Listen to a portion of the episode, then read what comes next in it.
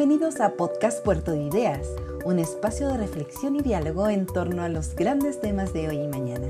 En este episodio escucharemos La Musa de lo Imposible, conferencia inaugural del escritor Alberto Manguel, durante el Festival Puerto de Ideas Valparaíso 2012. Que lo disfruten. Buenas tardes, estoy contentísimo de estar aquí. Es mi primera vez en Chile, primera vez en Valparaíso. Y quiero decirles qué honor que es esto de asistir a Puerto de Ideas. Quiero agradecer a Chantal Signorio y a su maravilloso equipo eh, la, la confianza y la generosidad en esta invitación. Quiero hablarles hoy de, un aspecto que no consideramos, pienso, lo suficiente en la creación artística, pero tanto la creación artística como la creación científica es solamente en la creación comercial que se necesita el éxito constante o si no la empresa se funde. Pero un artista no puede depender de eso. Un artista depende, casi más diría yo, del fracaso que del éxito. Un día de diciembre de 1919, Jorge Luis Borges, que tenía por aquel entonces 19 años y que estaba pasando una breve temporada en Sevilla, escribió una carta en francés a su amigo Maurice Abramovich, que estaba en Ginebra. En la carta, y casi de pasada, Borges le confiesa a Abramovich sentimientos contradictorios sobre su vocación literaria, un poco esos sentimientos contradictorios que tiene todo escritor joven cuando se pone a escribir y sabe que, bueno, no está muy seguro de cómo le está saliendo la cosa.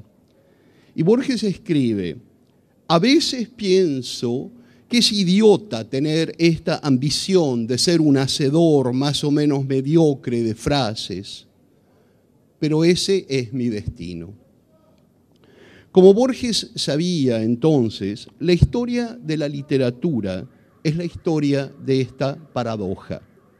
Por un lado, la intuición profundamente arraigada que tienen los escritores de que el mundo existe, para usar la frase muy conocida de Malarmé, para concluir en un hermoso libro, o como hubiera dicho Borges, incluso un libro mediocre, pero que en todo caso el mundo existe para concluir en un libro.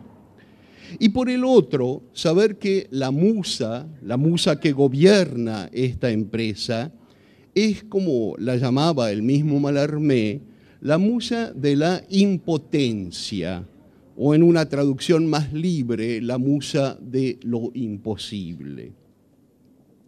Más tarde, Malarmé agregó que todos los escritores que alguna vez han escrito algo, cualquier cosa, incluso aquellos escritores que, llamamos genios, han intentado producir este, este libro definitivo, este libro con L mayúscula, y que todos han fracasado. Esta doble intuición que parece surgir de la propia literatura, que en algún momento durante nuestras primeras lecturas descubrimos que de las manchas de tinta en una página emerge un mundo profundamente nuestro, enteramente formado y mágicamente real. Esta primera experiencia que tenemos mm, por lo general de niños, esta primera experiencia es absolutamente transformadora, después de la cual nuestra relación con el mundo tangible y cotidiano ya no puede ser la misma.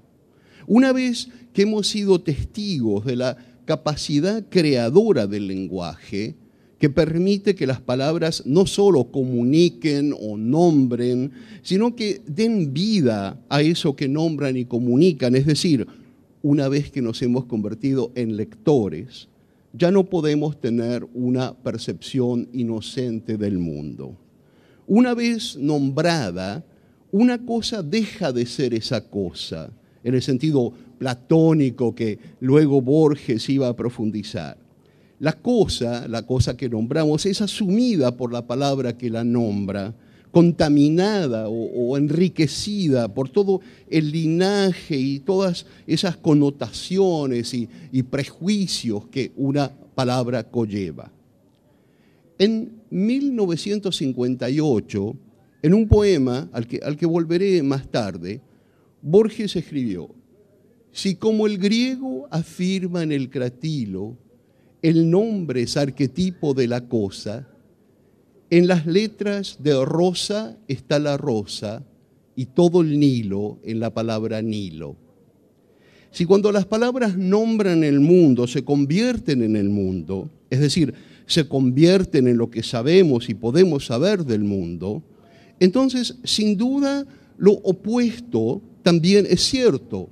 La convicción que persigue a todo escritor de que podemos construir o, reconstruir el mundo a través de las palabras, que podemos enunciar en sílabas coherentes todo lo que existe y está al alcance de nuestros sentidos, que podemos, en efecto, producir ese libro del que hablaba Malarmé.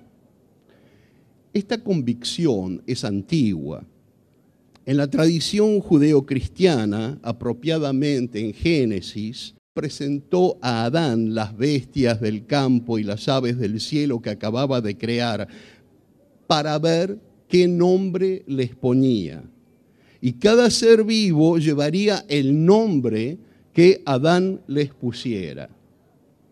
Detengámonos un momento en esta curiosa afirmación, que la creación de Dios sería aquello que Adán la llamara.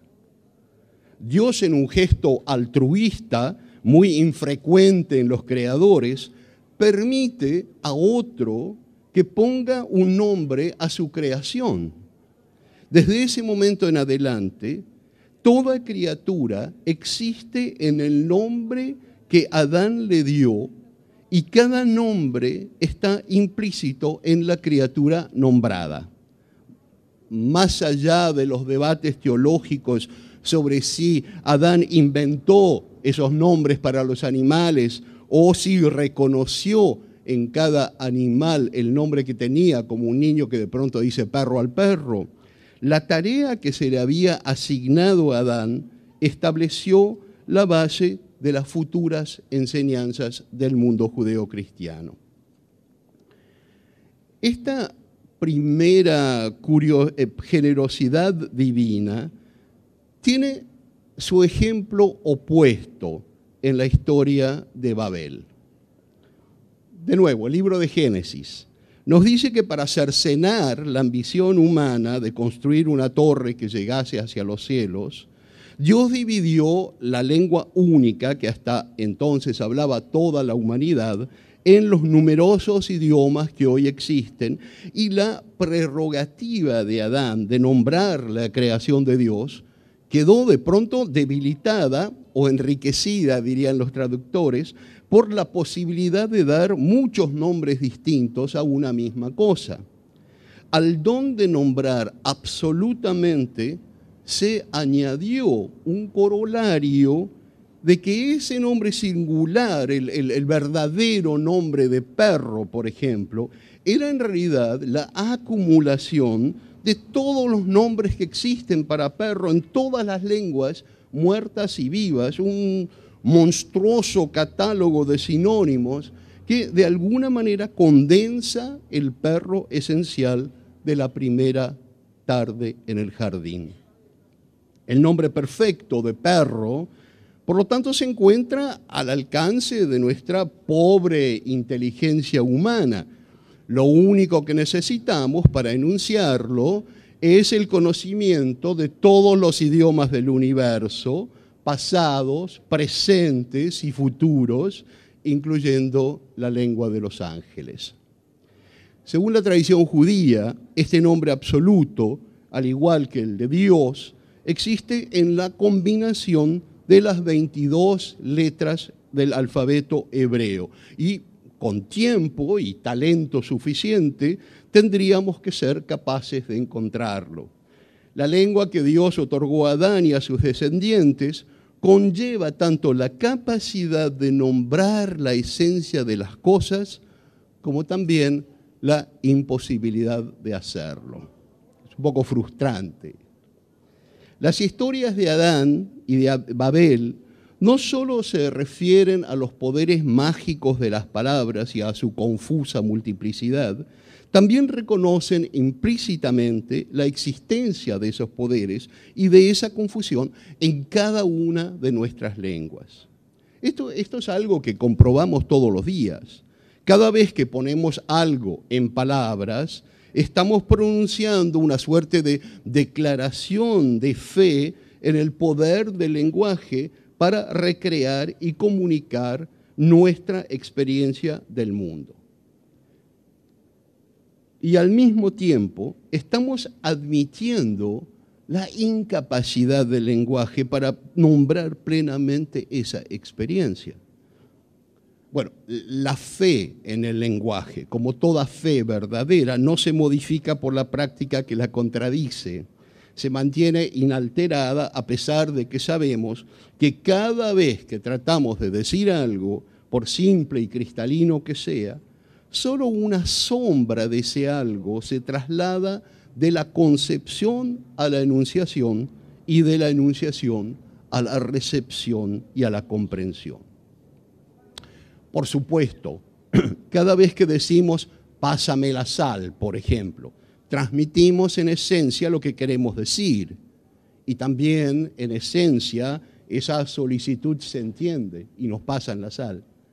Pero los matices y las variaciones de sentido, las connotaciones privadas, las raíces culturales, lo, personal, lo comunitario, lo simbólico, lo emocional, lo objetivo, todo eso no pueden todos y cada uno comunicarse con nuestras palabras. De modo que quienes nos oyen o nos leen deben reconstruir según sus propias capacidades desde la médula o desde la superficie de esas palabras el universo de sentimiento y de emoción en el que esas palabras fueron concebidas. Platón, como se sabe, sugirió que nuestra experiencia del mundo no consiste en otra cosa que en ciertas intuiciones de sentido y sombras en la pared de la caverna. Si eso es así, lo que ponemos en palabras son sombras de sombras y cada libro es la confesión de la imposibilidad de aprender nuestra experiencia. Todas nuestras bibliotecas representan el glorioso registro de ese fracaso.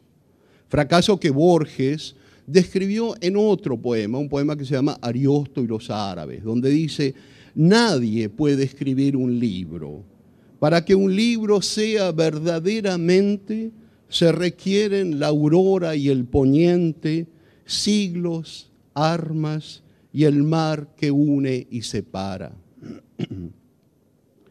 El prodigioso don que Dios concedió a Adán coexiste extrañamente con el epílogo de Babel y el segundo mandamiento del decálogo, no te harás imagen ni ninguna semejanza de lo que esté arriba en el cielo, ni abajo en la tierra, ni en las aguas debajo de la tierra.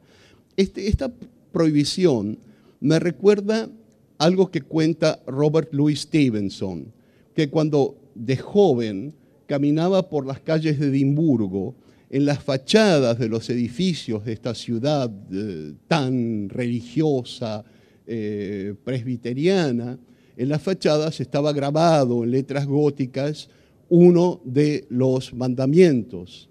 Y, todos estos no harás, no harás, no harás, le, le daban una suerte de lo que él llamaba un placer invertido. Es decir, la prohibición que sugiere cosas que no se le habían ocurrido. Entonces, ver, no harás tal cosa, le decía, bueno, pero a lo mejor lo pruebo En ese sentido, e, este segundo mandamiento, el de no hacer imágenes, podría entenderse de esta manera. Vamos a ver una suerte de, de, glosa pseudo-teológica.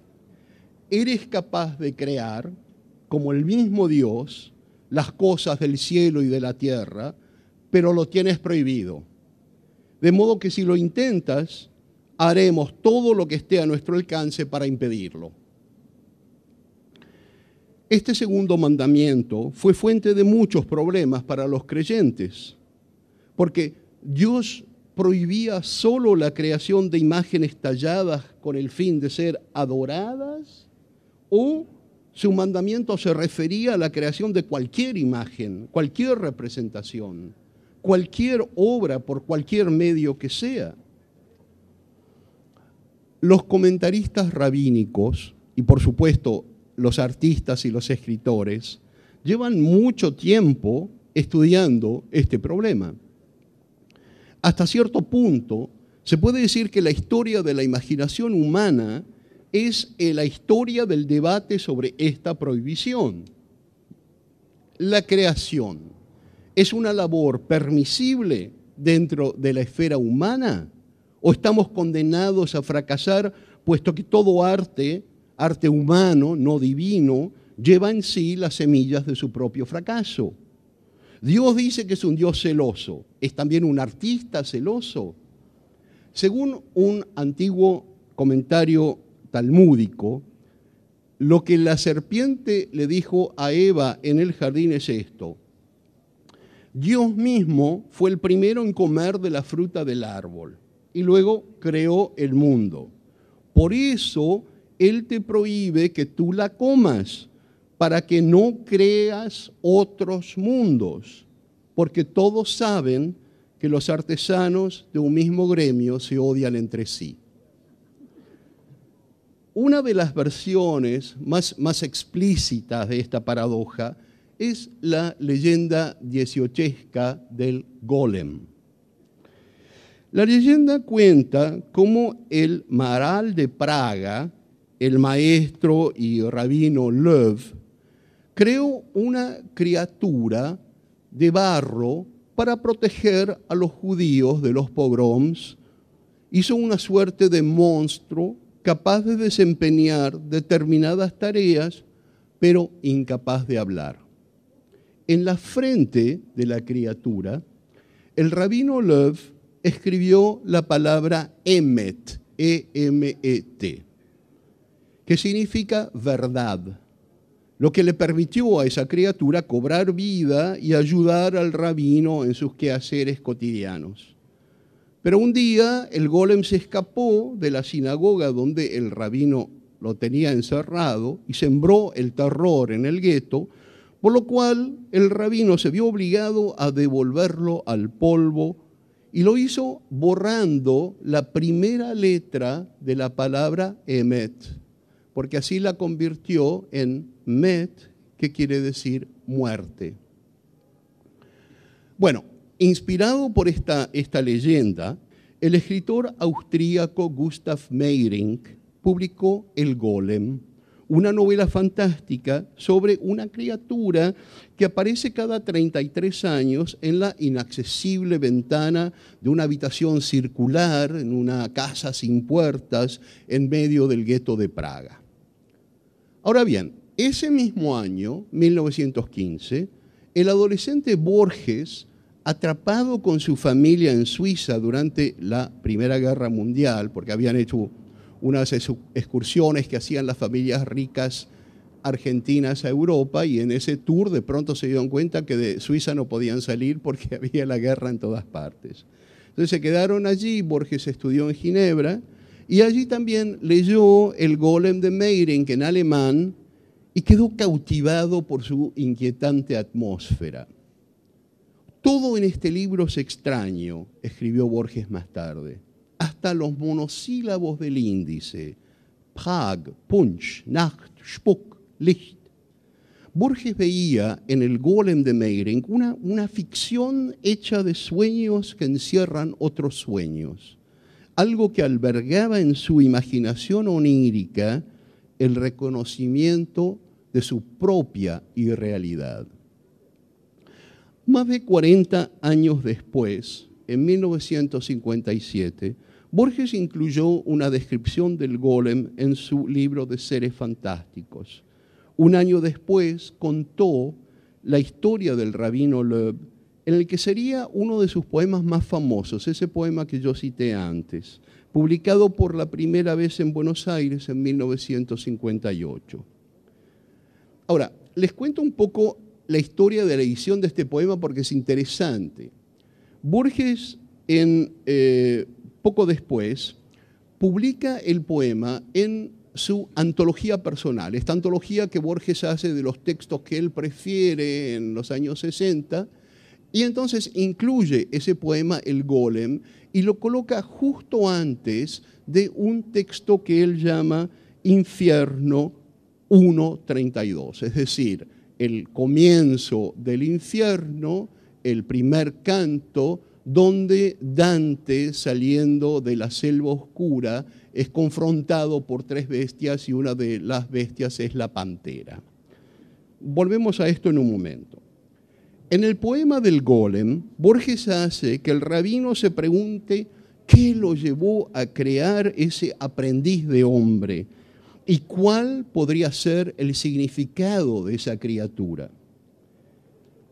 En el texto sobre eh, Dante, que, que Borges pone después del poema del golem, la pantera, esa pantera a la cual debe enfrentarse Dante, tanto como el poeta mismo cuando está muriendo, se preguntan qué es el significado de su vida tienen una visión de pronto de lo que significa haber sido y esa visión luego desaparece. El golem de Borges, el poema, termina con esta estrofa. Es el rabino al cual él se refiere. En la hora de angustia y de luz vaga, en su golem los ojos detenía ¿quién nos dirá las cosas que sentía Dios al mirar a su rabino en Praga?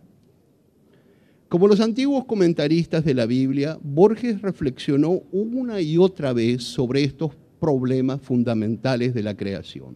¿Cuáles son, cuáles son los límites de la creación? ¿A qué logro puede aspirar un artista? ¿Cómo pueden los escritores alcanzar su propósito cuando lo único que tienen a su disposición es la herramienta imperfecta del lenguaje. Y sobre todo, ¿qué es lo que crea un artista cuando se dispone a crear? ¿Un nuevo mundo cobra vida en una obra de arte?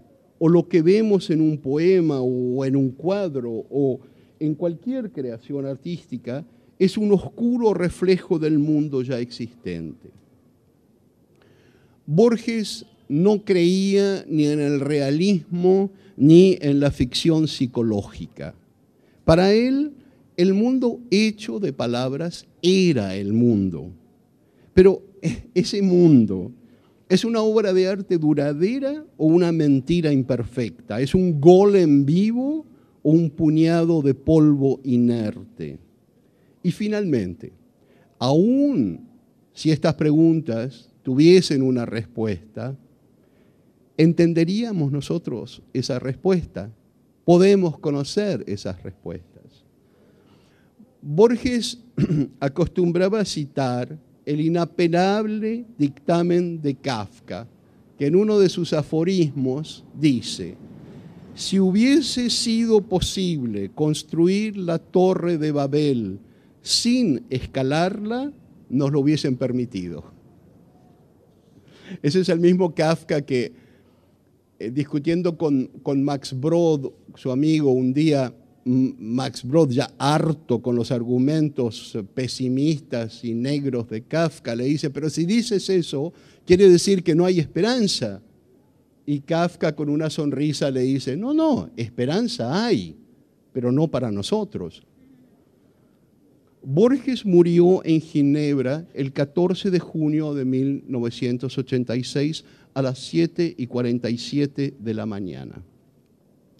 Muchas veces había hablado de esa ciudad como de mi otra patria.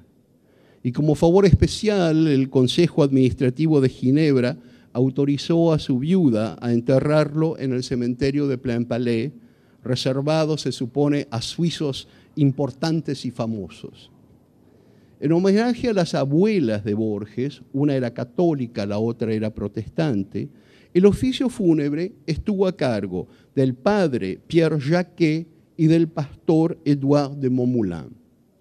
Este último, acertadamente, inició su locución con el primer verso del Evangelio de San Juan. En el principio fue la palabra.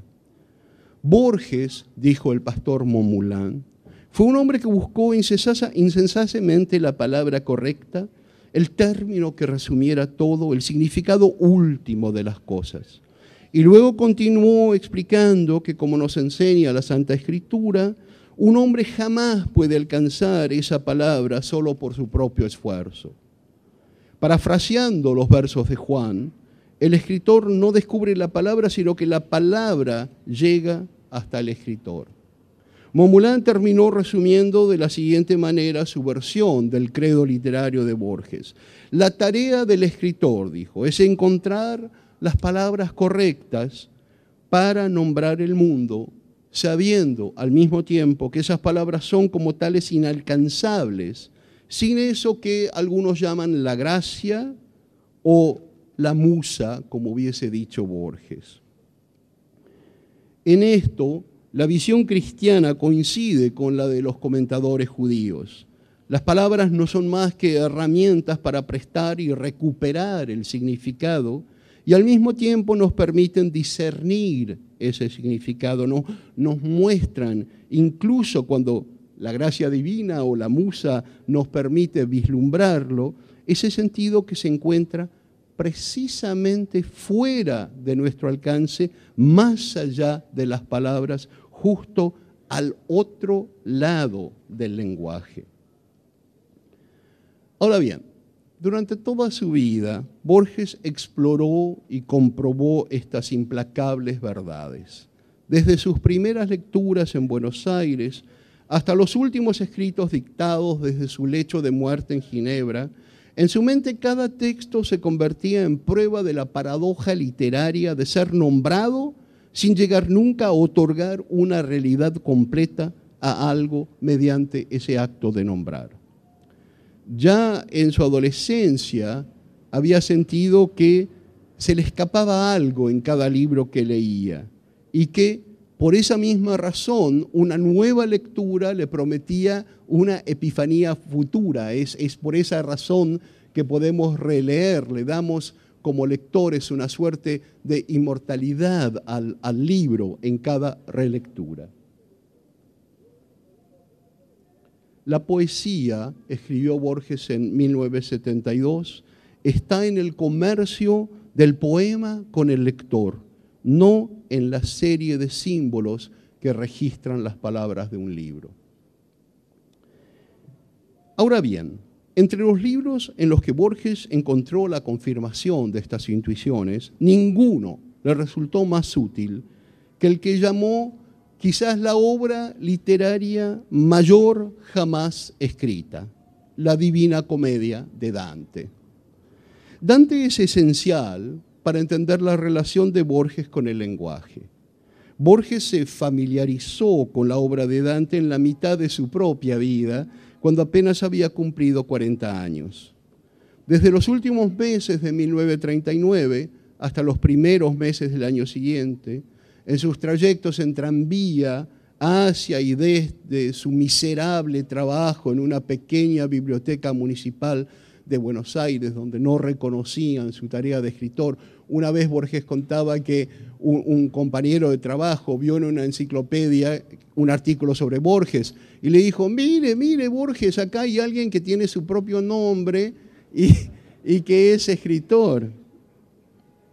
Borges cuenta que leía la Divina Comedia en esos trayectos eh, en, en tranvía. Toda su vida, a partir de ese momento, Borges leyó y releyó a Dante. Dante aparece explícitamente o implícitamente en numerosos textos. Y a mí me resulta muy conmovedor que el último cuento que Borges imaginó antes de morir y que no llegó a escribir, era un cuento en el que Borges quería describir a Dante en Venecia, donde se le ocurre una continuación a la Divina Comedia, una suerte de segunda parte de la Divina Comedia. Dije que Borges encontró en Dante su guía más importante, pero también hay, otro guía importante en la obra de Borges, Kafka, que Borges descubrió unos años antes, pocos años antes. Borges sabía que para Kafka, siguiendo a los comentaristas del Talmud y a los maestros hasídicos, la tarea del escritor no consiste en aceptar el veredicto divino, sino en negociar con Dios, conversar con Dios, tratar de convencer a Dios con buenos argumentos que le permitan crear como, como escritor, sabiendo que el resultado de ese esfuerzo será siempre un golem. Borges sabía que para Dante, el poeta en ciertos momentos de gracia inexplicable, escribe obligado por el amor esto lo dice, por ejemplo, Dante en su diálogo en Purgatorio con el poeta Bonayunta, puesto que el amor es la fuerza divina que lo mueve todo, incluso el universo mismo.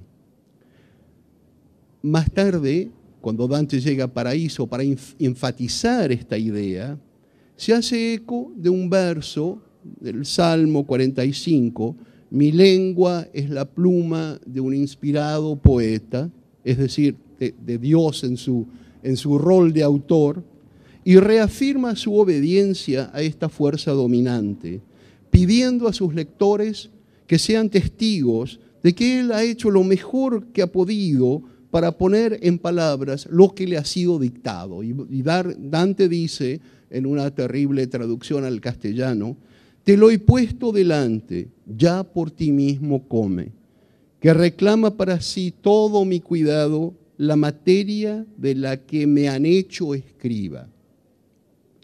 Pero sin embargo, incluso entonces, en ese momento de gracia divina, lo mejor que el poeta puede hacer no es suficiente. Después de haber llegado a la cima del monte purgatorio, después de haber cruzado el jardín del Edén, cuando Beatriz finalmente vuelve hacia Dante sus ojos llenos de eh, santos pensamientos despojados del velo, él debe confesar que nadie, ningún poeta, por más favorecido por las musas que estuviera, podría llegar a expresar tan claramente lo que él ve en el esplendor de la viva luz eterna. Incluso en ese momento de iluminación, la memoria y el lenguaje de los hombres no son suficientes para contar la verdad. Una verdad revelada además solo en parte, puesto que ninguna criatura puede conocer la inmensa verdad divina en su totalidad. Esto el pensamiento de Dante. Y una y otra vez a lo largo de su recorrido, desde el bosque oscuro hasta el Empireo, Dante clama que lo que se le ha ordenado decir es inefable, puesto que el destino de todo artista es detenerse antes del límite extremo. Dice Dante, pero ahora es necesario que desista de ir más allá tras su belleza poetizando como al cabo de su fuerza todo artista. Alguien, creo que fue Valéry, resumió en una línea el lamento de Dante. Dijo, un poema nunca se acaba, solo se abandona. Borges estaba de acuerdo. Para él, la tragedia de la comedia es que Dante intentó infructuosamente crear un universo de palabras en el que el poeta es señor absoluto, un mundo en el que pudiera gozar del amor de su adorada Beatriz, conversar con su amado Virgilio, reanudar sus relaciones con amigos ausentes, recompensar con un lugar en el cielo a aquellos que considerara dignos y a vengarse de sus enemigos condenándolos al infierno. Yo creo que, que la comedia también, entre muchas otras cosas, puede verse como el, sueño del exilado. Recordemos que Dante es un exilado político y, todo exilado, creo, reconocen estas cosas, reconocen estas cosas, la tragedia del, exilado, lo que Dante llama subir y bajar escaleras ajenas y comer la sal de otros. Dante pensaba que la antigua sentencia romana, las palabras son frutos de las cosas, debiera ser válida en ambos sentidos. Si las palabras existen porque corresponden a cosas existentes, entonces las cosas podrían existir porque hay palabras para nombrarlas. Para Dante, para Borges, ese debiera ser el credo del poeta. Y sin embargo, en el prólogo a su libro Los Conjurados, Borges dice, cada obra confía a su escritor la forma que busca. Escribió confía. Podría haber escrito ordena. También podría haber agregado que ningún poeta, ni siquiera Dante, puede cumplir del todo esa orden.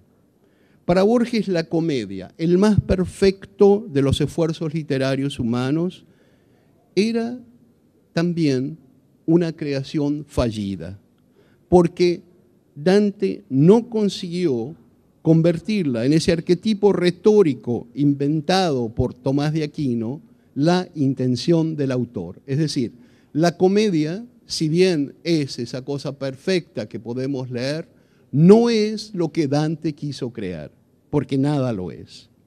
La palabra que insufla vida, como se dieron cuenta Borges y Dante, no es lamentablemente equivalente a la criatura viviente que insufla la palabra, esa palabra que permanece en la página, esa palabra que si bien imita la vida es incapaz de ser la vida. Platón hizo que Sócrates reprobase las creaciones de artistas y poetas por esa misma razón, porque el arte es una mera imitación, nunca lo real.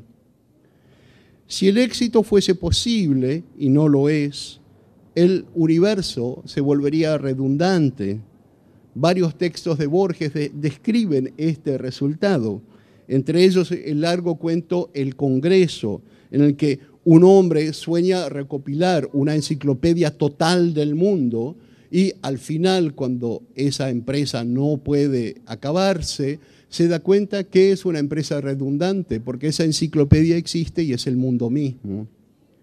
También en otro cuento de Borges, la parábola del palacio, donde un emperador chino le muestra a un poeta su increíble palacio, inmenso palacio con jardines, con edificios, y el poeta resume todo lo que ha visto en un poema de una palabra. Y en ese momento el palacio desaparece, porque dos cosas iguales no pueden existir en el mundo. Una siempre debe perderse ya sea por la imperfección de nuestras herramientas o la de nosotros mismos, ya sea por los, los celos del Altísimo o su preocupación por nuestras tareas redundantes, la antigua prohibición del decálogo sigue sirviendo como advertencia y como instigación. El polvoriento e insatisfactorio golem que continúa presentándose en nuestros sueños a través de los callejones de Praga, es después de todo el logro máximo al que puede aspirar el oficio de escritor. Dar vida al polvo para que haga lo que se nos antoje, por torpe y peligroso que sea. Cuando el Instituto Weizmann en Israel creó eh, la primera computadora, Gershom Scholem, el, gran cabalista, eh, sugirió que el nombre se le diese a esa computadora eh, fuese Golem 1. En el mejor de los casos, nuestras creaciones sugieren una aproximación a la copia de una borrosa intuición de la cosa verdadera, que en sí ya es una imitación imperfecta de un arquetipo inefable. Podemos seguir haciendo esta concatenación hacia el infinito. Pero este logro es nuestra única y humilde prerrogativa. El único arte que es sinónimo de la realidad, según Dante, según Borges, según los académicos del Talmud, es la, obra de Dios, es decir, el mundo mismo. Eh, eh, Dante en Purgatorio, cuando eh, está subiendo y ve una serie de, esculturas, un bar-relief maravilloso, que es como la vida, pero es como la vida porque lo ha creado Dios. Entonces, Dante sabe que eso, eso no lo puede aproximar el artista. La realidad de Dios y su representación son idénticas, las nuestras no. Como aspirantes a creadores, como poetas, a veces el resultado de nuestros mejores esfuerzos nos llena de vergüenza. Borges tiene un, texto pequeño que es una maravilla a propósito de este tema, que finalmente es un tema esencial en la obra de Borges. Es un texto al cual le puso un título en inglés, Dream Tigers, los, los, los tigres soñados, los tigres del sueño, donde Borges cuenta que desde chico siempre le habían encantado los tigres, era el animal preferido de Borges, y que a veces durmiendo, soñando, se da cuenta de que está soñando. Y entonces en ese momento se dice, bueno, si, si, si yo sé que estoy soñando, si puedo, si puedo manejar mis sueños, voy a soñarme un tigre. Y entonces Borges dice, ah, la incapacidad, porque el, el tigre aparece, pero aparece con deformaciones de tamaño, con manchas imposibles, o acaba diciendo Borges, disecado, endeble, con impuras variaciones de forma o de un tamaño inadmisible, o harto fugaz, o tirando a perro o a pájaro.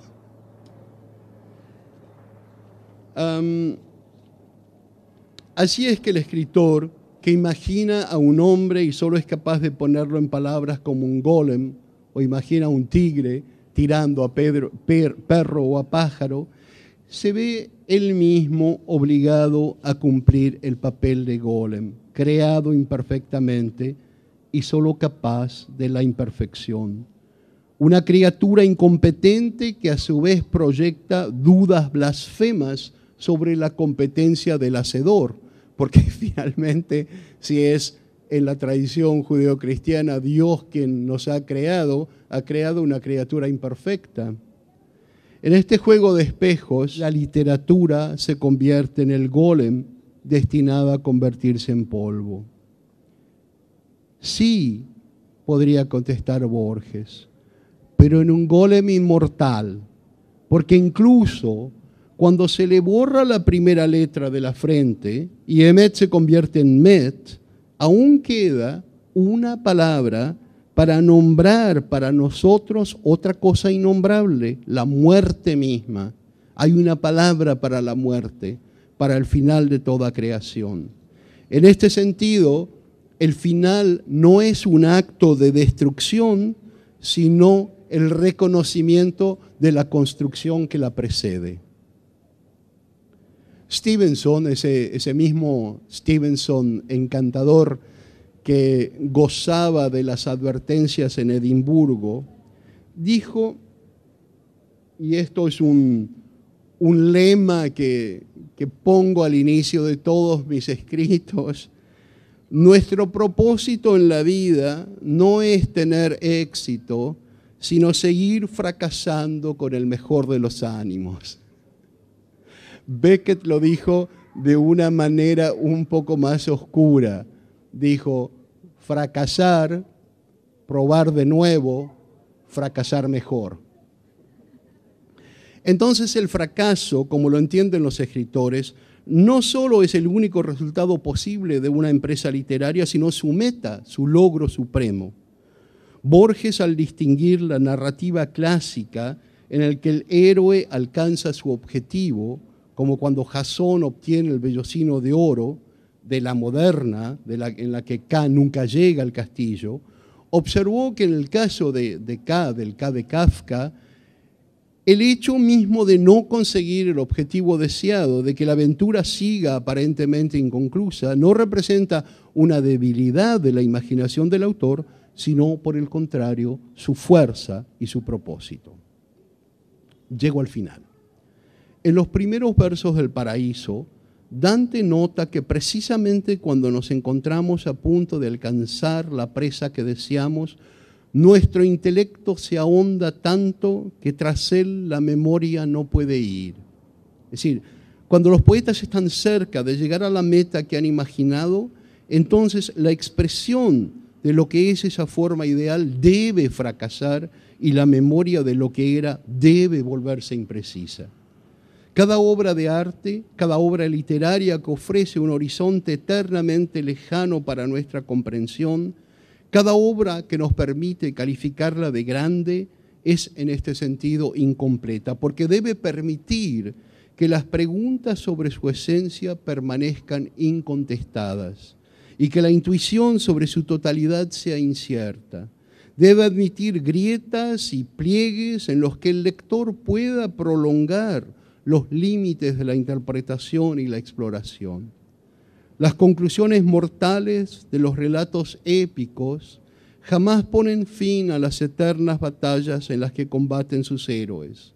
Las tragedias de Edipo y Orestes siguen sin resolverse después de Colono y de Delfos. El padre de Hamlet y el espectro de Banquo siguen merodeando en nuestros sueños intranquilos después de la muerte de sus protagonistas. Los finales felices de un Dickens, por ejemplo, son soportables porque dependen de una multitud de personajes no resueltos que continúan viviendo mucho después de que hayamos cerrado el libro. Las únicas conclusiones absolutas son las de las historias superficiales, las narraciones sin espesor ni profundidad, esos objetos de consumo perfectamente producidos y estériles que abarrotan las mesas de bestsellers de nuestras librerías. Flaubert decía, la estupidez consiste en el deseo de concluir. Los modelos utópicos, pero no se preocupen que yo sí voy a concluir. Los modelos utópicos del mundo y las estadísticas que miden nuestra realidad tienen una pulcritud tranquilizadora. Sin embargo, en la literatura las cosas no funcionan así. La literatura sigue reglas que anulan tanto las reglas de la fantasía como las de la realidad. La literatura no es una expresión de deseos y una ciencia documental, no es una ilusión bucólica ni un dogma catequista. Como señala Borges en un ensayo magistral, a pesar del deseo de Dante, Beatriz se aleja de él. Y siguiendo la lógica del poema, Virgilio debe terminar siendo falible. La comedia finalmente debe autodestruirse. Y como siempre, incluso en el caso de una conclusión tan valerosa, la utilización de símiles y metáforas, esta es la gran tragedia del poeta, confiesan la derrota del lenguaje, porque debemos comparar porque no podemos decir. Lo máximo a lo que como lectores podemos aspirar es a esa epifanía inexpresable en la que, como dice Dante, la fantasía alta pierde su poder. Esa es la epifanía que Borges puso en palabras en su memorable ensayo La muralla y los libros. en este ensayo, Borges se pregunta finalmente qué quiere decir el hecho estético, por qué nos emociona una música, un texto, eh, una cara labrada por el tiempo. Y Borges dice, es quizás la inminencia de una revelación que no se produce la inminencia de una revelación que no se produce. Esa expectativa constante será nuestra única recompensa, aunque jamás la veamos cumplida. Vivimos sometidos a ese mandamiento inmemorial y contradictorio que nos obliga, por un lado, a no construir cosas que puedan llevar a la idolatría y por el otro, a construir cosas dignas de ser recordadas, de, ser puestas en verso, como dice Dante, cosas difíciles de concebir. En términos bíblicos, eso significa rechazar la tentación de la serpiente de aspirar a ser dioses, pero también devolverle a Dios el reflejo de su creación en páginas luminosas que conjuren su mundo. En términos racionalistas, aceptar que los límites de la creación humana son incorregiblemente distintos de la creación del cosmos y al mismo tiempo esforzarnos por alcanzar esos límites. Esta es la paradoja de todas nuestras artes y de todos nuestros oficios, que desempeñamos bajo la vigilancia sonriente de la musa de lo imposible. existimos entre estos dos mandatos como golems en esta a menuda acongojadora, a veces feliz y siempre privilegiada condición humana. Muchas gracias. Gracias por escuchar Podcast Puerto de Ideas. No olvides seguirnos en redes sociales para enterarte de nuestras actividades. Hasta pronto.